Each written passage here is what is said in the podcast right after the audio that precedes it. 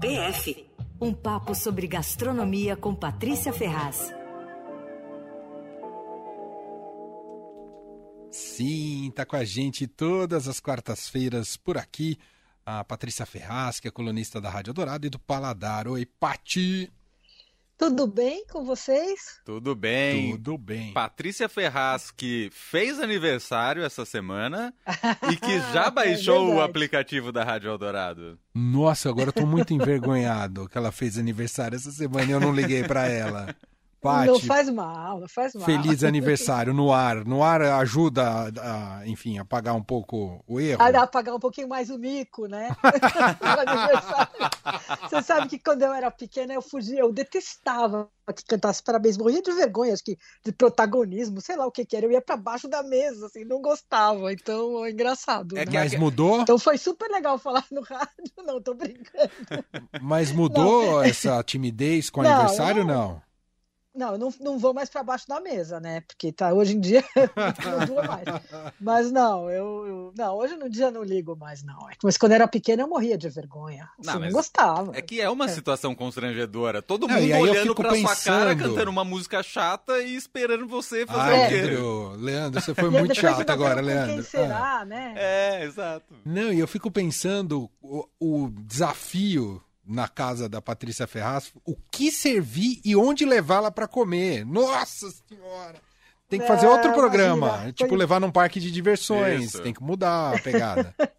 Não, é, Não, eu pedi um japa, oh. abri um belo champanhe e pedimos um japa que eu gosto aqui e pronto. Então tá bom. Merece demais. Foi bem, bem comemorado, bem comemorado. Sensacional. Pati, hoje vamos ah, falar um então tá pouco tá... dessa situação difícil econômica que tem atingindo diretamente, até porque a inflação sobre alimentos tem sido ainda mais elevada, né, Paty? Não, absurda. Hoje eu, eu tava pensando aqui, eu fui no supermercado hoje, olha, fazia acho que umas três semanas que eu não ia, ia só, só no sacolão, no açougue, pedia peixe, não sei o quê. Não tinha ido no supermercado comprar azeite, cebola, sabe essas coisas? Eu fiquei chocada com o preço das coisas. Eu saí de lá, juro, assim, falando, não é possível uma coisa dessa. Eu ouvi duas pessoas sem brincadeira falando no celular com alguém do outro lado e dizendo assim: não, tá caro demais, mas você não acredita. Então, quer dizer, é, tá chocante mesmo, né? Então, eu acho que isso aí, a gente meio. Eu saí do supermercado com uma ideia assim de pensar, lembrando, tentando pensar como é que a gente fazia mesmo para economizar né, na, nessa história de, é, de economizar na cozinha tal. Daí eu fui lembrar, fui procurar umas, umas anotações minhas para compartilhar com os nossos queridos melhores, melhores ouvintes. Uhum.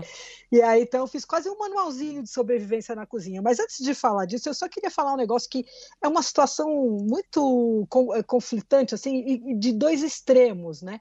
Então, de um lado, tem essa coisa que a gente sabe assim do, da, do agravamento da desigualdade no país, a situação de fome que está terrível, enfim, é, tudo a gente tendo que lutar contra isso. Só que no mundo dos restaurantes, que é o outro extremo dessa linha da pobreza, está acontecendo um fenômeno inesperado. Hum. E, aliás, é um movimento que contradiz todas as previsões, as minhas especialmente, porque eu fui uma das primeiras a apostar no fim do menu degustação, né? que são as refeições longas, com dezenas de pratinhos, aqueles que contam uma história, né? ou se apoiam num tema e tal.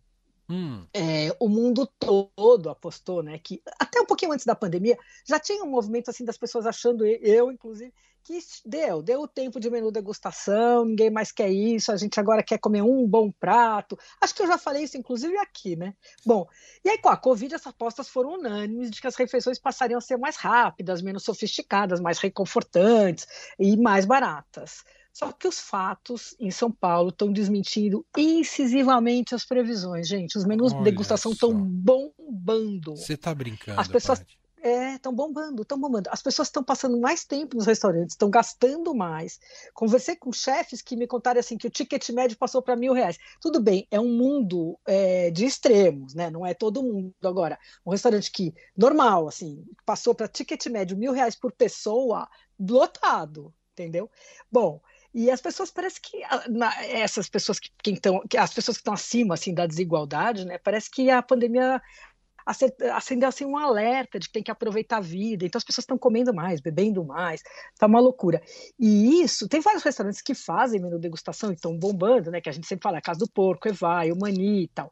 E tem uns que nem faziam e que por causa desse sucesso começaram a fazer. Um deles é o Manioca, do grupo Mani, e começou a fazer recentemente, nem é um restaurante gastronômico tal.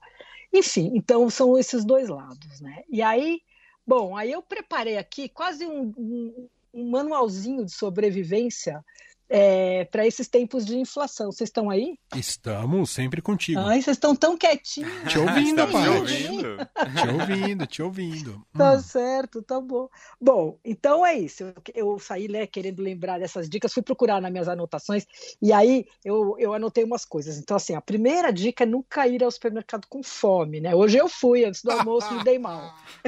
Você Você acaba empolgando. Toda a É, razão. aquela- Aquele negócio fica mais apetitoso. tal. Tem que É. bater Outra uma feijoada também- aí no mercado. É, é, é. É o ideal. É, porque daí você nem quer ficar muito tempo, já cansou, né? Você quer ir embora Total. rapidinho. É. Bom, outra coisa é levar uma listinha do que precisa comprar, que eu também não fiz hoje, porque daí senão você vai inventando. Ah, então vou pegar aquilo, e você vai dando ideia, vai tendo ideia. Bom, aí tem uma dica que é mais trabalhosa, mas que vale a pena, que é você dividir os locais de compra. Então, você deixa o supermercado para a cesta básica.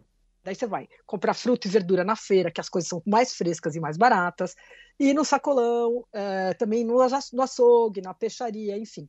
Dá mais trabalho ir nesses lugares, mas o resultado é melhor. A comida é melhor e você vai gastar menos. assim. Verdade.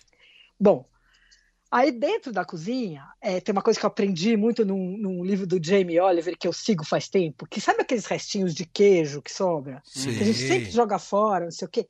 Não, aprendi o seguinte: você põe ou num saquinho, num tupperware e vai pondo no freezer e vai juntando. Quando tiver bastante, você faz, você rala tudo junto, faz um belo molho de queijo para massa, enfim. É um bom jeito de Ah. aproveitar. Boa. Boa. Outra coisa que eu faço que também reduz o desperdício é congelar tudo que for possível. Na pandemia, eu aprendi a congelar pizza. Depois que Hum, começaram porque, a mas tem algum pizzas segredo? Não, é só que assim, depois que começaram os restaurantes a vender a pizza pronta, congelada, eu falei, ué, então vamos, vou congelar. Experimentei e deu super certo. Então agora assim, sobra um pedaço, dois pedaços, eu vou pondo. Aí alguém tá com fome, vai lá, pega, tira um pedaço. Tá, ficou super prático. Eu também aprendi a fazer isso com torta, com cuscuz, as coisas já porcionadas, sabe? Antes eu tô assim, podia até congelar uma torta inteira, mas porcionada não tinha tido a ideia. E dá muito certo. É, Bom, sabe o que eu aprendi a congelar também? A pimenta fresca, tipo dedo de moça tal. Ó. Eu morria de pena porque a gente compra aquela bandejinha e usa três pimentas de uma vez. Aí fica aquele negócio É. estragando, né?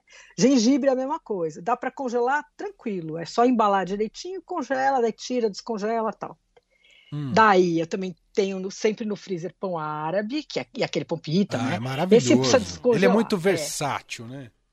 Muito, muito, muito. Resolve assim, você põe vegetal dentro, você põe queijo, você põe, sei lá, queijo e presunto, fica maravilhoso. E pão italiano também, eu congelo sempre, daí também dá para improvisar um jantar, né? Uhum. Bom, eu na verdade, eu acabei comprando uma, eu não sou exemplo, primeiro porque eu tenho mania de coisa de, de, de utensílios e tal, sou viciada, sou a Barbie, já contei, né, que eu sou dos kits, então eu comprei um kit Ah, Então, eu comprei um kit, um- um- uma seladora já faz tempo, faz uns 4, 5 anos que eu comprei essa seladora, uma seladorinha mini, doméstica, assim. Mas olha, é usar plástico, que é coisa que a gente tem que evitar, tudo. Só que nesse caso, e para mim evitou para burro o desperdício e melhorou muito o congelamento, porque você tira o ar, as coisas ficam intactas, só tem que esperar esfriar e tal. Então parou de jogar um monte de coisa fora aqui em casa depois de, de, de embalar desse jeito, né? legal. É, Bom, aí tem a outra coisa que é você aproveitar os ingredientes que estão já mais passadinhos. Então, banana, manga, tal, querendo passar do ponto, você pode pôr no freezer, daí faz um sorvete caseiro, só tira, bate com iogurte Funciona congelado super mesmo bem. e funciona, né? Super. Aí tem a, é, a banana também. Bom, a banana ela pode virar a banana bread, né? Que é um dos meus bolos favoritos, é aquele bolo americano facílimo, delicioso, que nasceu justamente para aproveitar a banana quando ela já passou do ponto, né? E aí tem muitos pratos clássicos, na verdade, que nasceram para aproveitar os alimentos, né? Toda hora eu falo deles porque eu sou apaixonada por essa ideia. Panzanella, que é aquela salada que você pega pão amanhecido, mussarela que já perdeu o frescor, tomate, transforma num prato maravilhoso, você corta tudo em pedaços, tempera com azeite tal, sal e fica uma delícia. Aí tem aquela outra mozzarella em carozza, que é uma, um sanduíche incrível também, que você pega o mesmo pão, a mesma mussarela, as mesmas condições, e aí você, come, e aí você põe, é, faz um sanduíche, né? Hum. Põe uma fatia de anchova, aperta bem as duas fatias de pão, tal, passa no ovo, na farinha e frita em azeite. Hum, é um escândalo, um escândalo. Hum, Bom, essa dica, aliás, ficou meio parecendo meme vivo. da não.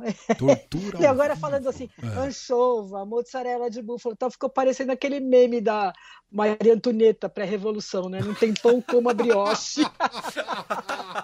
Mas é que na Itália, mussarela e pão são coisas corriqueiras, azeite e anchova também. Então, assim, eu vou retirar essa dica, tá, gente? Senão vocês vão me chamar de Patrícia Para os nossos melhores ouvintes, ascoltanti é, de Itália. É, é.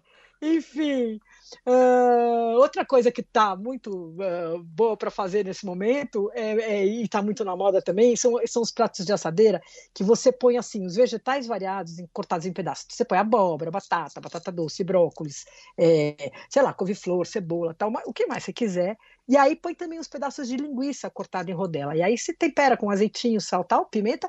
E aí, se quiser, pode pôr uma erva aromática, tal, e assa. É uma refeição facílima, deliciosa uma e delícia. não suja a panela. Só fica uma delícia, né? Verdade. Enfim. Bom, agora que eu já dei muitas dicas para economizar, vou dar umas dicas para gastar, tá bom? Vamos Mas lá. é o seguinte, é, é para gastar economizando. Boa. É porque tá tendo a feira de livros da USP que vende os livros com 50 a 70% de desconto. Começou segunda-feira. É, e vai, acho que até o fim da semana.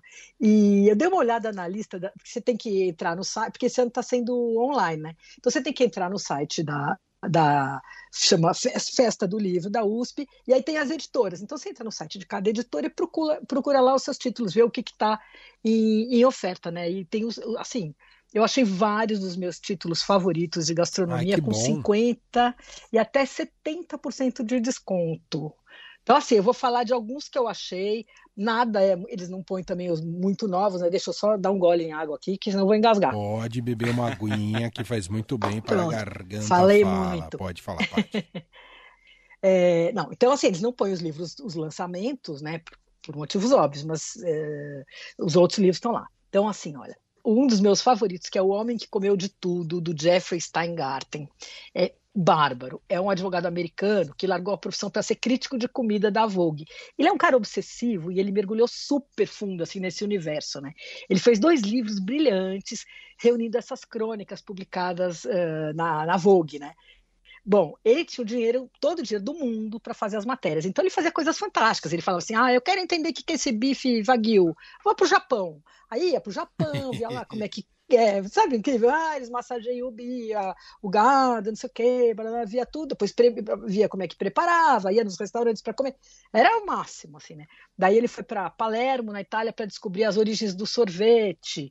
Uh, ele escreve divinamente, é um cara sarcástico tal. Aí tem uma sobre o purê de batata, que ele investiga desde a origem, assim, da história, da receita, até, até questões técnicas. Ele fica falando por que, que a batata fica grudenta, por que, que mistura a manteiga. Enfim, o livro é delicioso e ele está por incríveis 37 e 46. Olha aí, é, achei, é bem barato.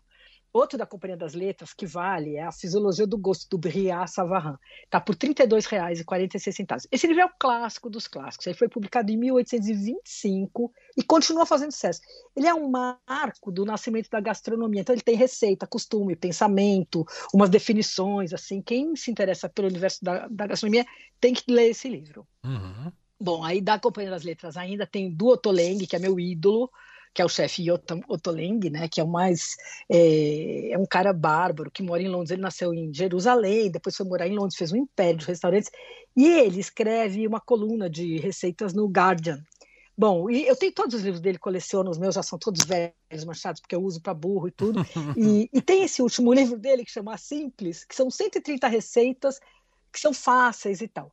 E eu tinha implicado, eu comprei esse e falei, ah, esse livro é meio enrolação, porque ele tem, eu achei nele receitas de todos os outros livros com pequenas mudanças. Então, um negócio que era com damasco aparecia com figo seco. Achei meio truque. Só que aí impliquei com o livro, foi lançado ano passado, não usei mais. Aí, há pouco, eu peguei de novo o livro e gostei. Me rendi. Bom, ainda bem, porque eu adoro. O Tolengue estava muito decepcionado. Esse tá por 64. Bom, aí na editora Senac, além do meu livro, claro, Comida que Cheia é o, de História, que, que tá é por 42. O principal dessa lista, Comida ah. Cheia de não, História. Não, não é o principal.